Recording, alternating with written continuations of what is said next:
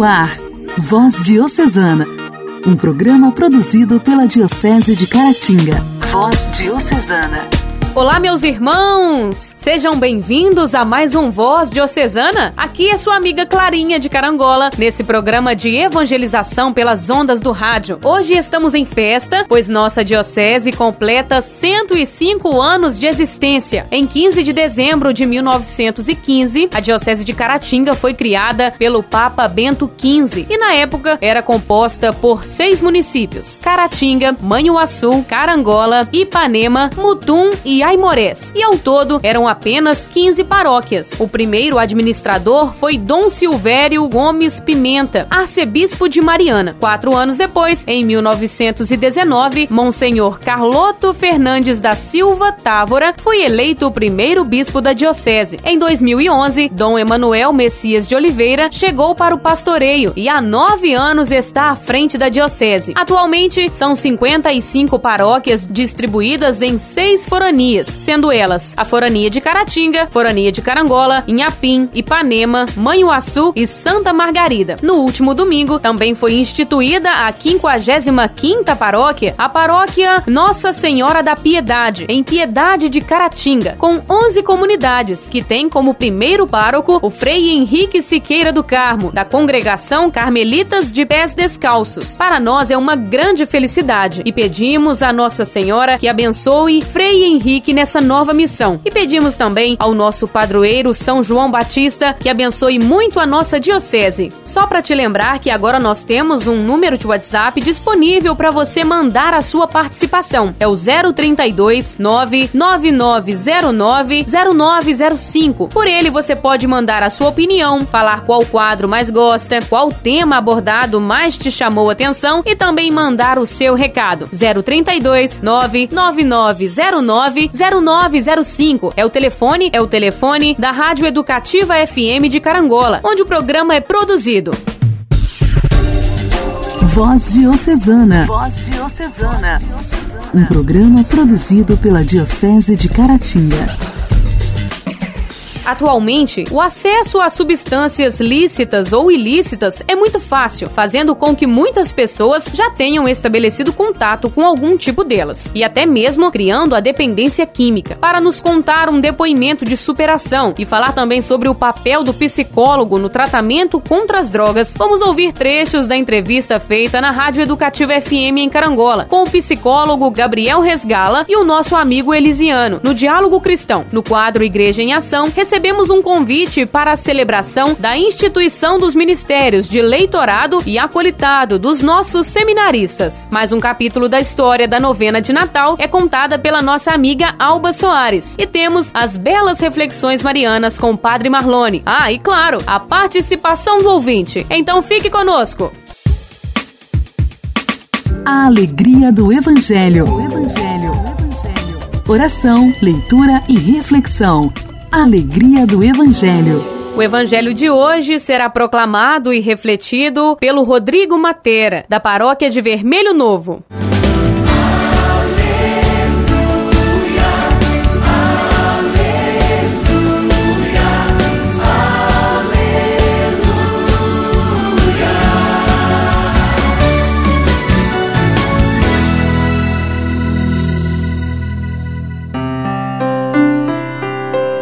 Olá, querido irmão, querida irmã, paz e bem. O evangelho do dia é retirado do livro de São Mateus, capítulo 21, versículos de 28 a 32, e diz assim: Naquele tempo, disse Jesus aos chefes dos sacerdotes e aos anciãos do povo: Que vos parece? Um homem tinha dois filhos. Dirigindo-se ao primeiro, ele disse: Filho, vai trabalhar hoje na vinha. O filho respondeu: Não quero. Mas depois mudou de opinião e foi. O pai dirigiu-se ao outro filho e disse a mesma coisa. Este respondeu: Sim, senhor, eu vou. Mas não foi. Qual dos dois fez a vontade do pai? Os sumos sacerdotes e os anciãos do povo responderam: O primeiro. Então Jesus lhes disse: Em verdade vos digo que os publicanos e as prostitutas vos precedem no reino de Deus, porque João veio até vós num caminho de justiça, e vós não acreditastes nele. Ao contrário, os publicanos e as prostitutas creram nele.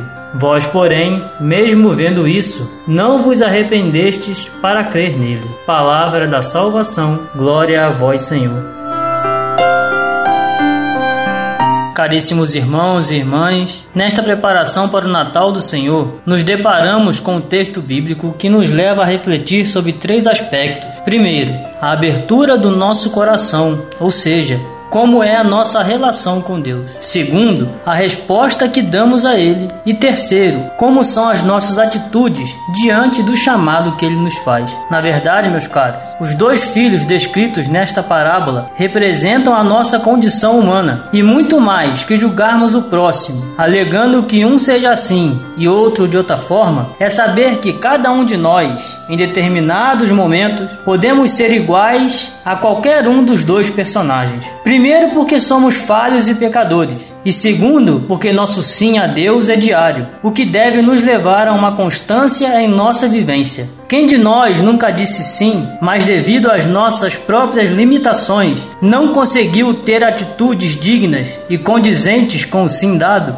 Quem de nós ainda nunca achou que não conseguiria dizer sim ou assumir um compromisso e com a graça de Deus realizou o trabalho a contento? Pois bem, meus caros, a primeira vinha que devemos cuidar é a do nosso coração. Quando ela está harmônica e frutífera, conseguimos dar respostas positivas e ter atitudes salvíficas. E como podemos fazer isso? Abrindo o nosso coração a Deus e buscando intimidade com Ele. Somente a partir desse encontro pessoal é que podemos responder com convicção. Percebemos ainda no texto bíblico que a resposta pode ser dada com ou sem essa intimidade. Quando ela é dada anteriormente, transforma o sim em não, promovendo uma estagnação ou retrocesso, e se torna vazia. Exemplo disso são os chefes dos sacerdotes e os anciãos do povo, que, mesmo sabendo da palavra e que o Messias estava prometido, ao vê-lo, não conseguiram enxergar o projeto redentor de Deus. E assim pode ser cada um de nós. Nem sempre o contato que temos com o sagrado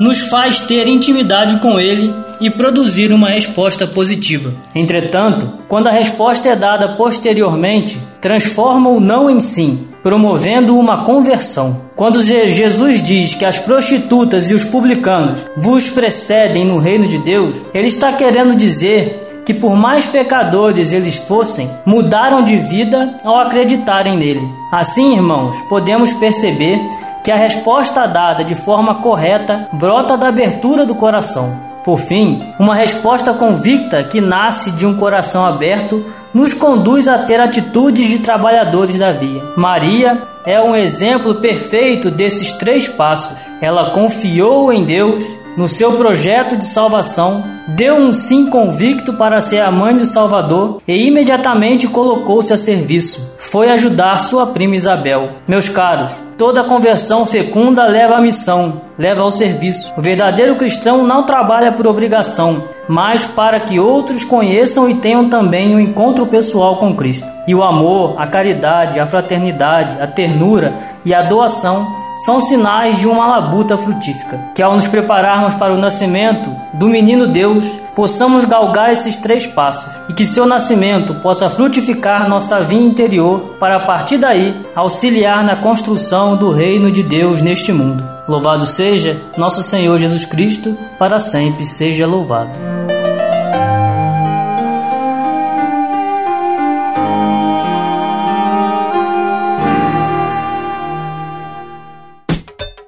Diálogo Cristão. Temas atuais à luz da fé. Diálogo Cristão. Diálogo Cristão.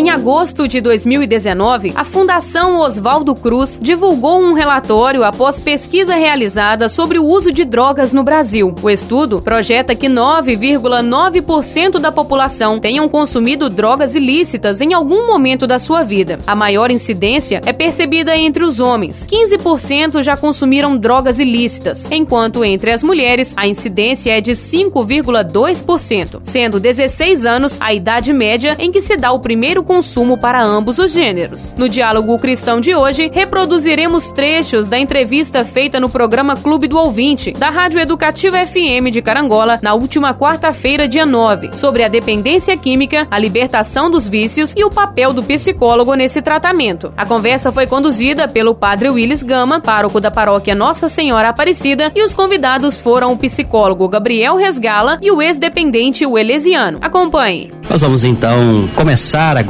o nosso bate-papo. É, eu estou recebendo o Gabriel Resgala, psicólogo, e estamos recebendo no estúdio pela primeira vez o Uelesiano. Ele é de Faria Lemos e vai contar um pouquinho da experiência dele. É, ele que é um, há cinco anos, né? Conta a sua história para quem quiser ouvir, né? Para ajudar, enfim, teve uma experiência com as drogas. Ele vai falar um pouquinho disso pra gente, como é que foi essa experiência. Então o nosso bate-papo vai girar em torno dessa conversa. Não deixe de ouvir. Primeira coisa, Gabriel, mais uma vez seja bem-vindo. As drogas, elas parece que chegaram definitivamente em, em, todos os espaços, assim. É zona rural, é cidade, é enfim, todos os cantos nós ouvimos dizer. Ela encontrou um espaço e se alojou ali, né? A partir, geralmente, de qual espaço ela entra assim, na existência humana? Porque a gente olha as drogas por fora e a gente só vê a pessoa. Mas onde é na vida da pessoa que ela encontra um espaço, na sua opinião? Eu acho que uma forma boa da gente entender como as drogas entram, o efeito que elas têm na nossa mente, no nosso cérebro, é a gente tentar imaginar a partir de substâncias mais leves que todo mundo consome. Por exemplo, o café. O café é uma substância, é, não deixa de ser considerado uma droga.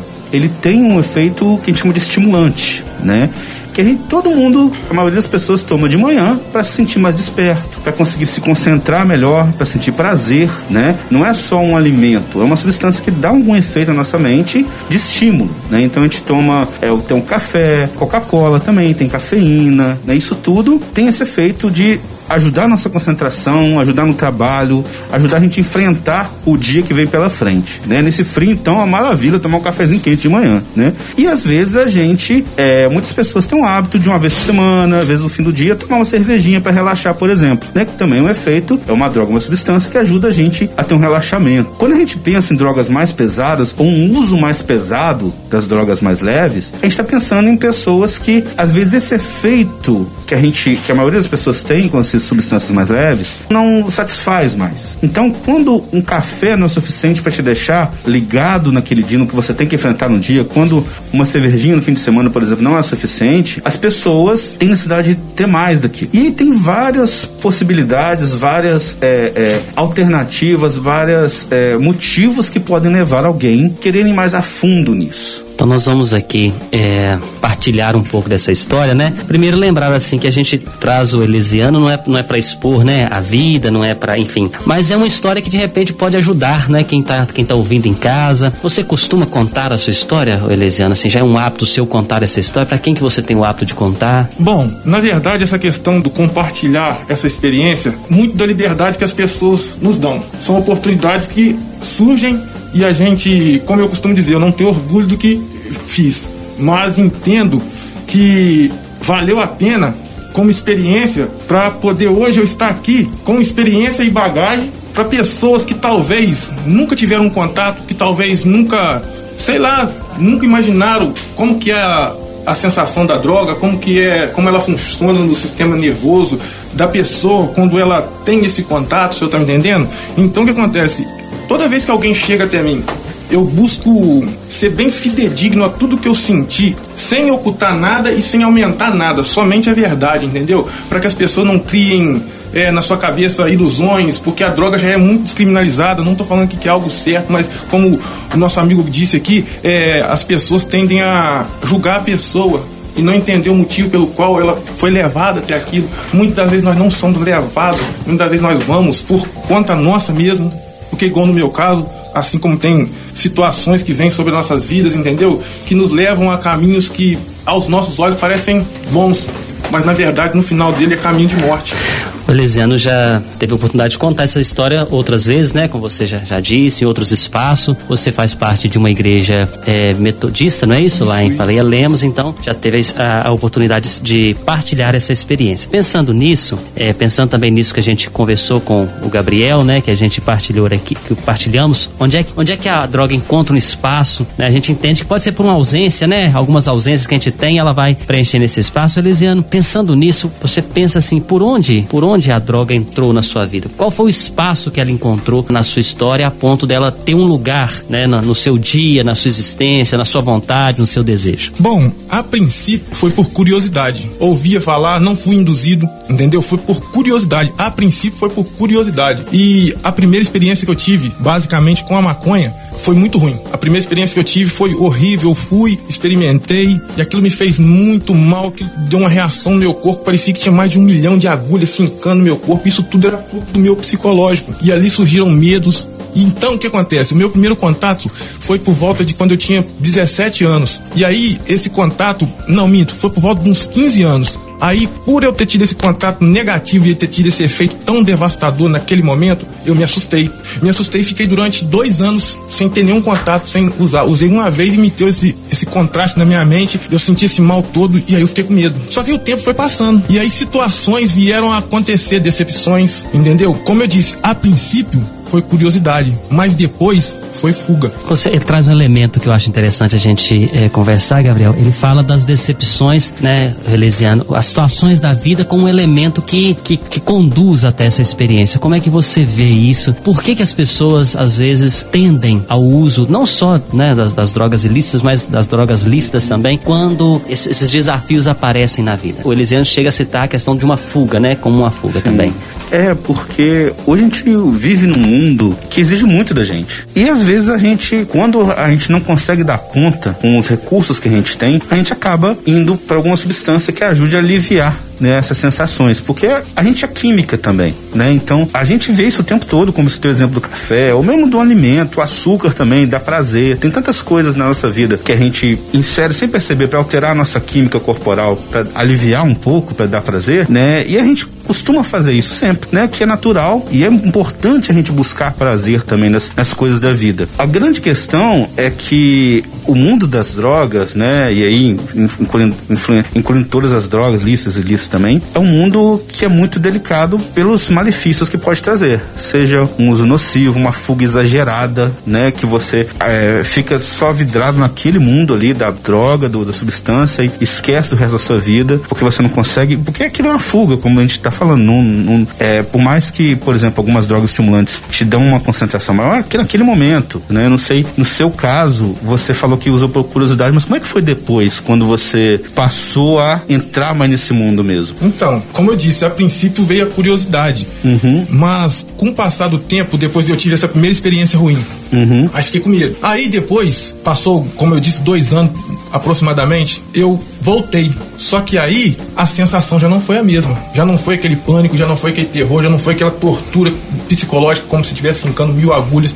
Aquilo já passou a agir no meu, meu consciente como um relaxante, uhum. como algo que me dava prazer, como, como algo que me dava, como eu posso dizer, relaxava, eu ficava mais calmo, eu conseguia me concentrar mais, eu conseguia desempenhar funções trabalhando muito mais. Tem gente, porque de organismo para organismo, tem gente tenho colegas que usam e não conseguem trabalhar. A gente na, na gíria costuma falar que fica panguando. Uhum. Eu, ela já agia de forma diferente. Ela já me dava é, explosão, aquilo já me dava mais ânimo, aquilo já me dava gás. Como se fosse um, um, um ímpeto a mais, entendeu? E a gente perde a percepção de tempo. Aí você vai trabalhando, vai trabalhando, vai trabalhando, você nem percebe que a hora tá passando. Aumenta demais a fome, entendeu? Só que chega um ponto que fica insustentável. Fica insustentável mesmo, porque é, é triste. É triste. Eu, eu só queria entrar nesse, nesse seu relato para dizer assim: você conseguiu perceber quando foi que ficou triste? Nesse sentido, assim, quando foi, não, eu agora já dou conta de perceber que tá exagerado, e, e aí como é que foi?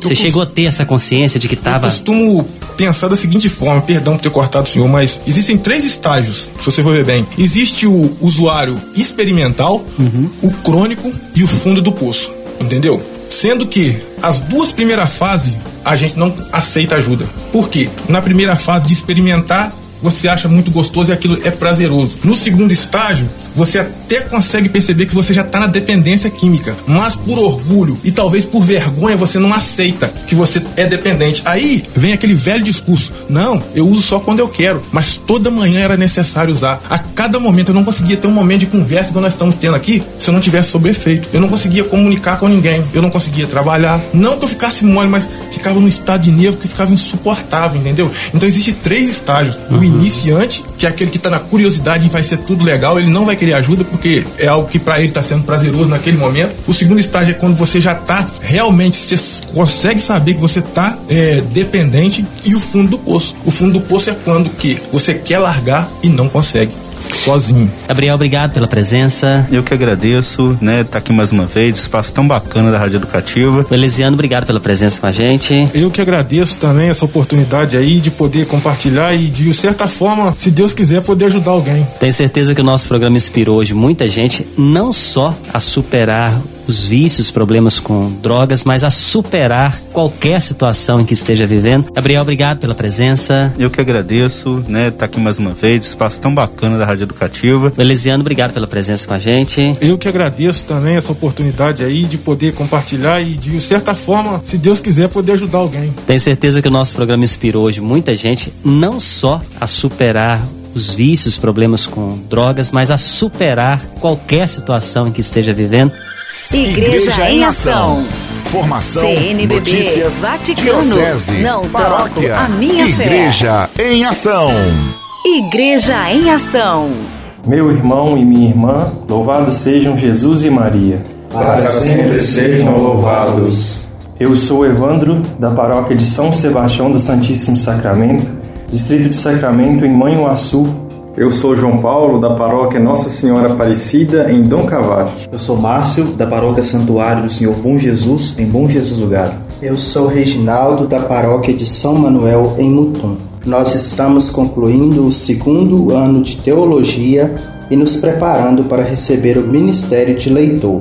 Eu sou o Rafael, da paróquia do Bom Pastor, em Manhuaçu. Estou concluindo o terceiro ano de teologia e me preparando para receber o ministério de acólito. Nós temos um importante convite para te fazer. Quarta-feira, dia 16 de dezembro, às 18 horas, seremos instituídos nos ministérios que nos são destinados. Gostaríamos de contar com suas orações nesse dia, que para nós é tão caro. A pandemia da Covid-19 nos impediu de nos reunirmos fisicamente para juntos celebrarmos os feitos do Senhor em nossa vida e vocação, mas não nos impossibilitou de nos conectarmos pela fé e pelos meios de comunicação, como família de Deus, para celebrarmos a graça que Ele vem nos concedendo dia após dia. Por isso, pedimos com muito carinho e confiança: reze conosco e por nós. A Santa Missa, na qual seremos instituídos nos respectivos ministérios, será transmitida pelo canal no YouTube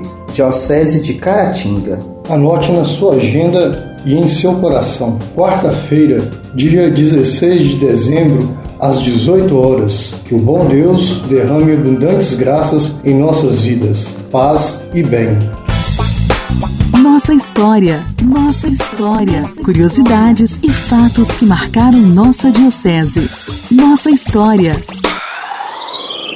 Olá, meus irmãos em Cristo. Eu sou Alba Soares, editora da revista Diretriz, a revista da Diocese de Caratinga, que há mais de 60 anos tem a missão de evangelizar todos os cantos da nossa diocese. Aproveitando o clima natalino, venho contar para vocês um pouco da história das novenas de Natal. Vamos continuar a nossa história? Em 1988, o título da novena era Vamos ver o que aconteceu? Cada encontro nos mostrou um acontecimento da vida de Jesus e levou-nos a enxergar o que está acontecendo hoje em nossas comunidades. A Bíblia Sagrada está no centro. A partir desta palavra de Deus, vamos descobrindo seus apelos para realizar a grande peregrinação para a casa do Pai, como uma autêntica conversão em Jesus Cristo para a virtude teologal da caridade, em sua dupla face de amor a Deus e aos irmãos, tendo Maria Santíssima como nosso modelo perfeito. Nesse segundo ano, a novena já teve a tiragem tiragem de 80 mil exemplares. Ainda no contexto do projeto Rumo ao Novo Milênio, a novena de 1999 teve como título Vamos ver o que Jesus veio fazer? Nossa novena de Natal quer nos ajudar a ver o que Jesus veio fazer no mundo. É uma novena evangelizadora. Ela vai nos ajudar a conhecer Jesus mais profundamente. A vida de Jesus é o caminho de todo cristão. Em cada encontro, vamos aprofundar o motivo da vinda de Jesus. No próximo programa,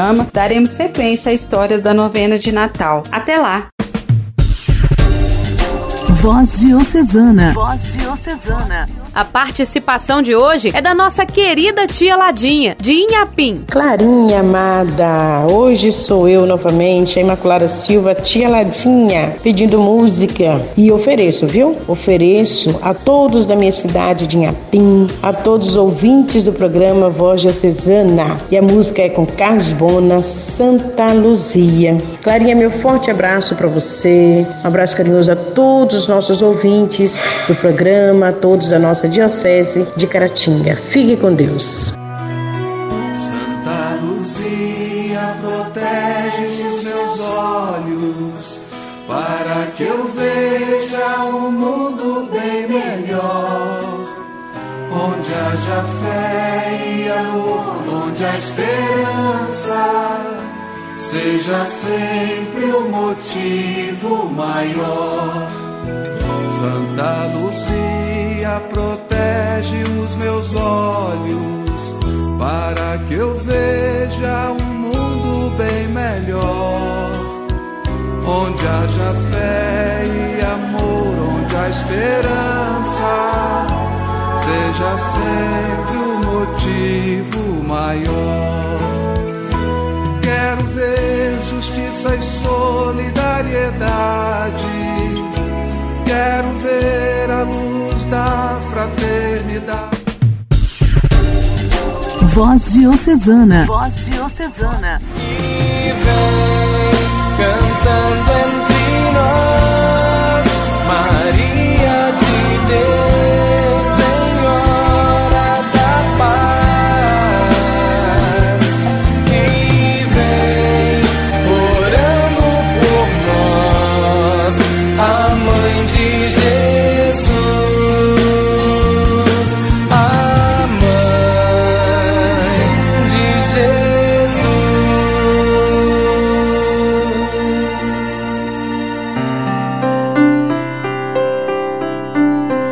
povo de Deus, paz e bem, sou o Padre Marlone e pela voz diocesana, esse é o nosso Momento Mariano. Momento Mariano. Alguma vez você já recebeu um milagre? Suspeita que sim, mas não tem absoluta certeza? Olha, muitos de nós se sentem desse modo. Milagres, assim como a beleza, estão nos olhos de quem vê. Ademais, eles exigem um mínimo de fé. E de fato, se não exigissem fé, não seriam milagres, seriam fatos científicos. E se pudesse reduzir a crença ciência, não haveria necessidade de fé. Contudo, nós não podemos reduzir o mundo espiritual a fatos científicos. Muito mais coisas acontecem do que os olhos podem ver ou do que poderíamos imaginar. Contos populares de todas as partes desse planeta testemunham esse outro mundo e reagimos intensamente a essas histórias porque elas são um eco da realidade em nosso coração. Sabemos por intuição que existe um outro mundo onde os próprios milagres são ciência. Maria parte desse mundo e ela nos concede vislumbres dele em suas aparições. Essas aparições são a prova de que o mundo que podemos tocar, provar e cheirar não é o mundo real. Não. O que é real é invisível na maior parte do tempo. Parte do grande enigma do mundo espiritual consiste no seu paradoxo. Para ter, temos que renunciar. Para receber, temos que dar. Para ser amados, temos que amar. Uma vez que compreendemos a natureza essencialmente paradoxal da espiritualidade, começamos a perceber que estamos cercados de milagres a todo instante de cada dia. E aí, você já recebeu um milagre? Quer realmente receber um milagre ou prefere apenas ler sobre os milagres de outras pessoas? É preciso saber que receberemos um milagre se nos tornarmos receptivos a essa possibilidade. E aí ficamos por aqui nesse dia de hoje. Muito bom ter a sua companhia. Um forte abraço. Que Deus te abençoe.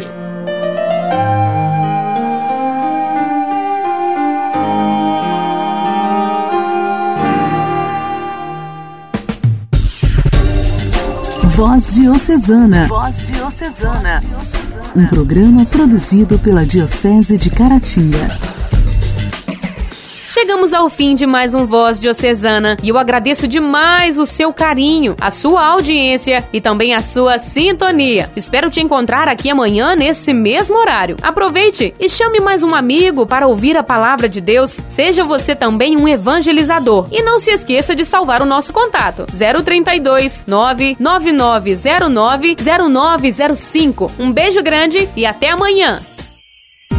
Você ouviu Voz Diocesana, um programa da Diocese de Caratinga. Voz Diocesana.